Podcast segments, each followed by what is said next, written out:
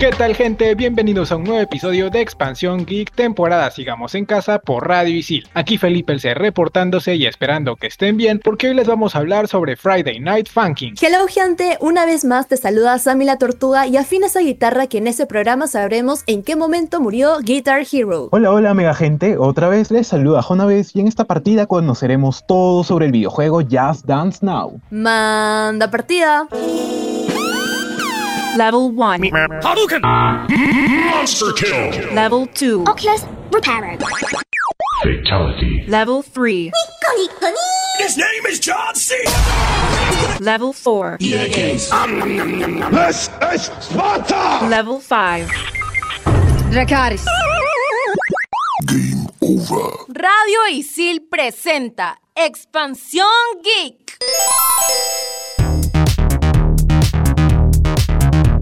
Friday Night Funkin' es una de esas anomalías tan comunes en el mundo de los videojuegos, un juego tan indie que fue desarrollado en un par de horas durante una Game Jam de la plataforma de juegos de navegador Newgrounds por solo 4 personas, y que de un momento a otro pasó a estar en boca de todos en Twitch. Podemos decir que en Friday Night Funkin' el ritmo lo es todo, porque en realidad no hay mucho más que eso, a excepción de una estética que recuerda a los juegos Flash de mediados de la década de 2000, y además podemos saber que este juego es extremadamente sencillo y esa es su principal fortaleza. En este juego tomamos el control de un chico que en su travesía para ganarse el corazón de una girlfriend debe derrotar a varios contrincantes en batallas de hip hop que se juegan encadenando botones al ritmo de la música. La progresión de ritmo se va haciendo cada vez más compleja mientras avanza la partida, y al final podemos tener la pantalla llena de botones en una sucesión descontrolada. Cada nivel o semana en el juego está compuesta por dos canciones. Estas se han ido lanzando un nivel a la vez por el equipo de desarrollo. La última semana en lanzarse, la canción número 7, esta canción generó altos niveles de expectativas que terminó por colapsar la página web de Newgrounds el último día de su lanzamiento. Las sencillas mecánicas y de estética han llevado a que esta propuesta se haya convertido en uno de los juegos más populares en las plataformas de streaming, pero también su capacidad para ser modificado, ya que se trata de un programa de código abierto. Esto ha traído a toda una comunidad de modders que han ido agregando diversas canciones que han estado manteniendo al juego relevante y enganchando con una fanaticada que cada vez demanda más contenido. Entre los mods más populares tenemos B-Sides Remixes que agrega versiones alternativas de las canciones del juego. Rapping Mario reemplaza a los protagonistas por Mario y Peach que enfrentan a toda clase de enemigos del mundo de los videojuegos. El mod de Hatsune Miku nos permite enfrentarnos a la popular cantante virtual. También tenemos el mod de El Rubius que trae al youtuber y a su gato al mundo de Friday Night Funkin' donde deberá vencer a otros youtubers de todo el mundo, como Auronplay, como Vegeta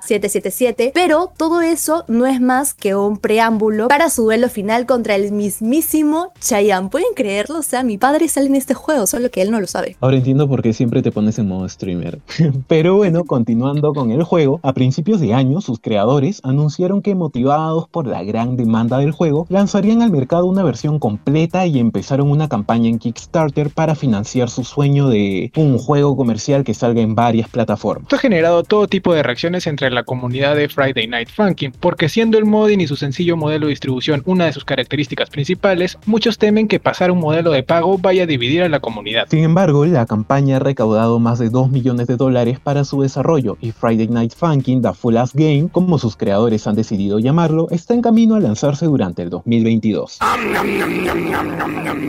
Expansión Geek. Y como recomendación geek del programa, yo me pongo como cada programa en modo streamer y si quieres disfrutar de un buen stream de videojuego, de este videojuego Friday Night Funkin', te recomiendo seguir a Tom Gameplay porque hace como que bastantes reacciones de este juego. Me encanta a mí, tiene ahí un humor, una vibra súper chévere. Y si quieres reírte de los mejores memes de Friday Night Funkin', te recomiendo seguir a mi amigui Black Villa que comparte los memes de Friday Night Funkin'. En verdad tiene varios varios, compilados ahí que te vas a matar de la risa. Y bueno gente, por mi parte, mi recomendación es que jueguen el tutorial y que no lo pasen por alto, ya que este es muy útil para que practiquen y entiendan al 100% cómo es que funciona el juego. Para tener una experiencia de juego mucho más inmersiva, acá entre nos les recomiendo vivir este juego usando los HyperX Stinger o unos Logitech G533 en wireless, obvio. Van a ver cómo se vuelven parte de esta entrega al 100%. La van a vivir gente. Al igual que nosotros la vivimos yéndonos a un pequeñito break para para aclarar la garganta, porque el siguiente bloque está fuerte, como les gusta, ¿ah? ya lo conocemos. Estás en Expansión Geek temporada, sigamos en casa por Radio Isil. Vive el deporte desde adentro. Te invitamos en todas las canchas por Radio Isil. Estrenamos los jueves. Estos son los archivos G12235. 545. El Autotune es un procesador de audio que permite enmascarar inexactitudes y errores, por lo que ha permitido a muchos artistas producir grabaciones con afinación mucho más precisa. Pero pese a ser conocido como corrector, originalmente nació como un sistema de sonido que servía para captar a modo de radar donde podían haber depósitos subterráneos de petróleo. Su diseñador, Andy Hildebrand, decidió vender el diseño, pero tiempo después quedó descontento con los réditos que había conseguido, y fue así que decidió orientar su sistema para la industria musical. Te habló Felipe El C y este fue el archivo G1223545. Expansión Geek. Estamos de vuelta en Expansión Geek temporada Sigamos en Casa por Radio y en este bloque hablaremos del gran recordado Guitar Hero. Sí, Amix, un minuto de silencio por este gran juego que nos dejó lamentablemente por su fracaso. Porque, bueno, sí, ripió, así que por favor, Javier, cuéntanos cuáles fueron esos inicios de este legendario juego. Bueno, Sam, para contarte un poco de sus orígenes, Guitar Hero es una conocida franquicia de videojuegos musicales publicada por Red One en sociedad con Activision, y su primera entrega se lanzó en noviembre del 2005 para la PlayStation 2. Pues Javier, te cuento un datazo que Guitar Hero no fue el primer juego de música. Se puede decir que el pionero de este formato fue Konami con Guitar Freaks en 1999 y este juego fue el boom en Japón y por esa razón querían imitarlo en el occidente, ¿no? Y es así como es que Guitar Hero aparece en la historia de este formato. Interesante datos, a mí yo no tenía idea. Tal vez deberías empezar a, a participar del archivo 哈哈。Pero bueno, continuando con sus orígenes, Guitar Hero fue un juego inusual, ya que venía con un control que recreaba una Gibson SG en lugar de los controles comunes, similando una guitarra verdadera, a excepción de los botones traste y la barra de sonido que reemplazaban las cuerdas. Creo que fue una gran apuesta ya que no seguía la misma línea que se tenía y le daba a sus usuarios un modo de juego distinto. Y eso era, creo yo, lo que llamaba la atención a primera vista. ¿ah? Por eso mismo, el juego al ser lanzado recibió varios premios por su inusual guitarra periférica y su banda sonora, que se componía de 47 canciones de rock, vendiendo 1.5 millones de copias hasta la fecha. Y bueno chicos, ya que hemos hablado de todo el origen de este grandioso juego, ahora sí hablemos de lo que más nos importa, el boom de la franquicia. Su popularidad se incrementó con Guitar Hero 2, que también salió para PlayStation 2 al año siguiente, destacando su nueva opción de multijugador y sus 64 canciones llegando a ser el mejor juego vendido de ese año. Y tanto fue el éxito de Guitar Hero que al año siguiente lanzó una versión para el Xbox 360 con su controlador Gibson Explorer y 10 canciones adicionales. Exactamente, y en el 2006 los cambios llegaron a las desarrolladoras detrás de este exitoso juego, pues Red Octane fue comprado por Activision y Harmonix por MTV Networks, lo que hizo que esta última se desligara de la franquicia y Neversoft se hiciera responsable. Así llegó Guitar Hero Legends of Rock para PlayStation 2, PlayStation 3, Xbox 360, PC, Wii y Mac, incluyendo un par de guitarras inalámbricas en su paquete de compra que en mi opinión fue una gran apuesta. Con este lanzamiento Guitar Hero llegó a la cúspide del éxito. Todo el mundo hablaba de él, o sea, incluyéndome, a mí me encantaba este juego y es que por esa razón forma parte de nuestra cultura popular. Y hablando de lo mucho que nos ha marcado chicos, quiero saber cuál fue su canción favorita de Guitar Hero. Interesante pregunta, Sammy. Bueno, yo podría decir que es Living on a Prayer de Bon Jovi, que salió en Guitar Hero 3, o si no, este, ¿cómo se llama esta? Killer Queen, que salió en el primer juego. La mía fue I Love Rock and Roll de Young and the Black Hearts, aunque está difícil tu pregunta, porque Hit Me With Your Best Shot es un clásico de clásicos que no puedo dejar pasar hasta con decirte que hasta ahora le escucho en mi reproductor cuando entreno o cuando viajo. Aunque también están One Way or Another y Hotel California. ¿Saben qué? Mejor pasemos a lo siguiente, porque si no, nunca termino. Pero antes tengo que agregar que todas estas tienen que estar en nivel de experto, si no, no la hago. Sí, pues Javi, mejor pasemos a la otra porque creo que ya no te sabes más canciones. Ajá, mentira. Bueno,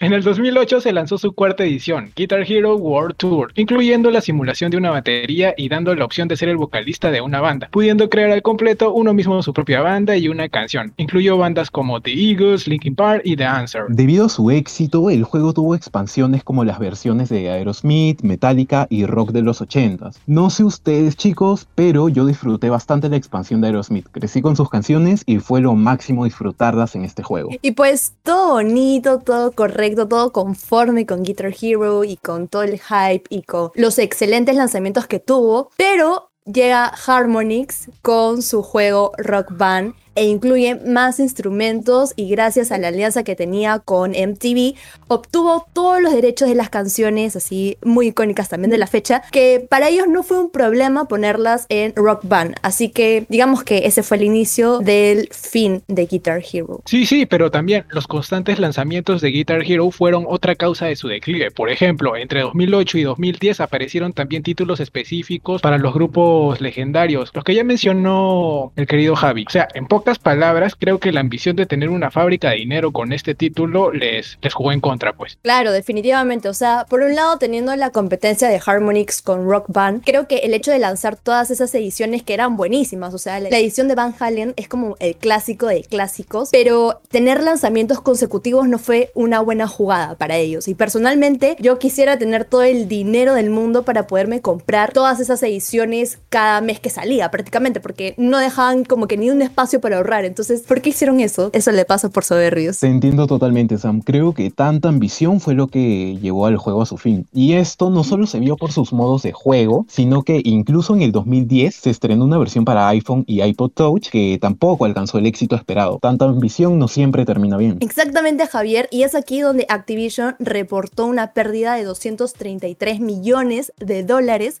durante el cuarto trimestre del 2010. Y esto fue causa por la saturación del mercado de los videojuegos que seguían en la misma línea musical, ¿no? O sea, es como que de la nada tú ves en todas las tiendas de videojuegos solo Guitar Hero o Rock Band o full juegos de música. Entonces no hay más opciones y te saturas de eso, de ver tanto contenido, o sea, el mismo contenido de siempre. ¿Sabes qué? Ahí te tomas la decisión y no compras nada. Así es, Sammy. Es como que me empiezo, me empiezo a hartar, empiezo a hartar a las personas. Esto no acaba ahí. El 10 de febrero del 2011 se despidieron a 500 personas que formaban la división de Guitar Hero. El comunicado de Activision fue el siguiente, miren, escuchen, el género musical ha venido en franco descenso. Por eso, por eso despidieron a las 500 personas. Fríos, fríos, fríos, fríos. Exacto, así llegaba a su fin una historia que unió dos pasiones, la música y los videojuegos. Y ya como para cerrar con la cereza del pastel, lanzan DJ Hero. Digamos que, entre comillas, para salvar la franquicia, los creadores de Guitar Hero lanzaron este videojuego porque según ellos el público estaba cansado del rock. O sea, no estaba cansada de la música en general, sino solamente del rock y preferían la música electrónica que para ese entonces era muy de moda. DJ Hero fue lanzado en 2009 para PlayStation 3, Xbox 360, Wii y PlayStation 2, que además tuvo una secuela un año más tarde. Luego de eso, RIP DJ Hero,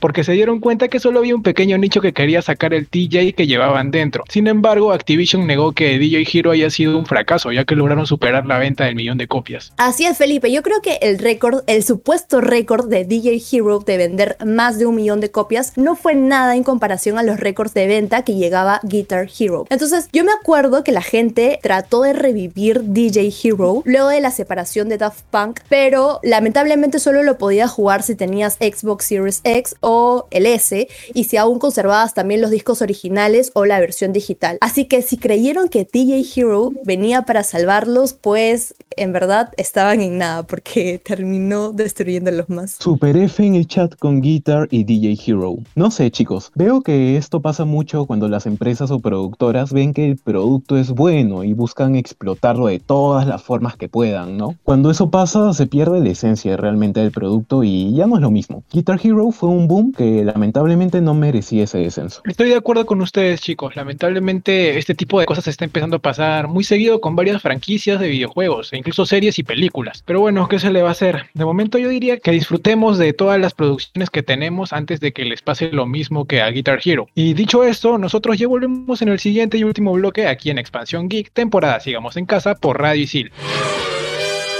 Mientras tanto, en Silicon Valley... del negocio coreano de eBay. eBay anunció que venderá poco más del 80% de su mercado en línea de Corea del Sur al minorista local e-commerce por 3 mil millones de dólares. La empresa coreana planea invertir un millón de wones en centros logísticos durante los próximos cuatro años, variando sus áreas de ventas, con el fin de desbloquear el enorme potencial que hay en Corea y ofrecerle opciones variadas a sus usuarios. Se espera que se cierre el acuerdo a finales de este año, una vez que reciban la aprobación de la transacción de cambio de divisas del Banco de Corea. Expansión Geek.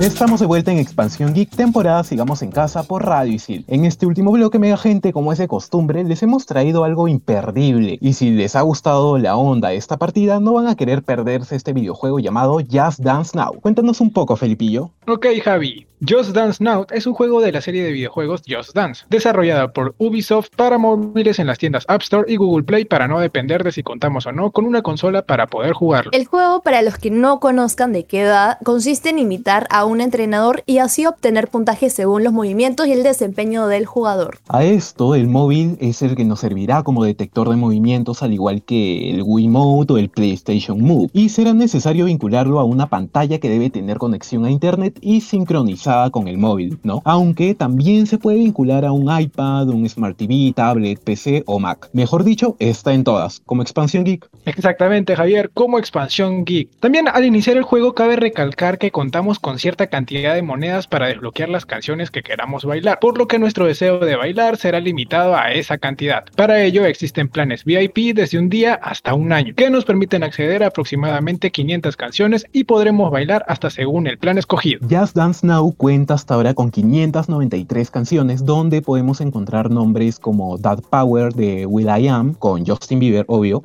También están 24K Magic de Bruno Mars, Seven Rings de Ariana Grande, Bad Liar de Selena Gómez o Bad Guy de Billie Eilish. Expansión Geek. Y como bonus acá recomendación del programa, les traemos This is Pop. Cuéntanos, Felipe, de qué va esta gran serie documental. Pero primero necesitamos responder estas preguntas. ¿Cómo definimos la música pop? ¿Es un sonido o un estilo o un momento cultural? Ah, This is Pop es una serie documental que narra sucesos sobre la historia de la música pop, con un énfasis especial en aquellos fenómenos que marcaron la época, en donde se explora desde numerosos orígenes controvertidos hasta su maduración como un gigante cultural mundial. Si quieren saber por qué deben verlo, bueno, pues si gustas de este género, este documental te ayudará a entender la música que nos ha dominado en las últimas seis décadas. Cada episodio narra narra un aspecto sobre la historia de este género, así que podrás entender un poco sobre la cadena productiva del pop y la clásica curvatura en la trayectoria de una estrella, comenzando por el ascenso vertiginoso para seguir con un intenso periodo de fulgor y tener finalmente una rápida caída similar a un meteorito, en la cual hemos visto envueltos a varios artistas. E incluso conocer la historia del autotune, en donde se revela el desarrollo del programa favorito de los intérpretes urbanos, los efectos colaterales que ocasiona para el trabajo de los productores y la reacción negativa por parte de la audiencia y la crítica. Por ejemplo, personalmente odio el autotune porque me siento engañada. Oh, qué mal, Sammy. A Bad Bunny no le gusta ese comentario. y bien, mi gente, si quieren verlo, lo pueden encontrar en Netflix. Y con esta gran recomendación que puedes ver en Netflix, yo me despido. Y recuerda que si quieres disfrutar de un buen stream de Friday Night Funkin', no olvides seguir a Town Gameplay. O si es que quieres reírte de los mejores memes de Friday Night Funkin', también te recomiendo seguir a mi amigui Black Villa. Chau, chau, gente. Mega gente, yo también me despido recordándoles que si son fans del rock y en especial de toda su cultura en los 80s y los 90s, le den una oportunidad a los gameplays de Guitar Hero que encuentren para añorar sus años de gloria y no dejarlo totalmente en el olvido, ¿no? Y también si quieren sacar canciones para una buena playlist, pueden meterle ahí su googleada a la lista de canciones del juego. Hasta la próxima partida, chau chau. Mi querida people, aquí me desconecto recomendándoles a quienes sean fanáticas y fanáticos del baile descargarse Just Dance Now en sus dispositivos móviles para que pasen un buen rato. Se me cuidan. Chao gente, eso fue todo por Expansión Geek temporada Sigamos en casa por Radicil.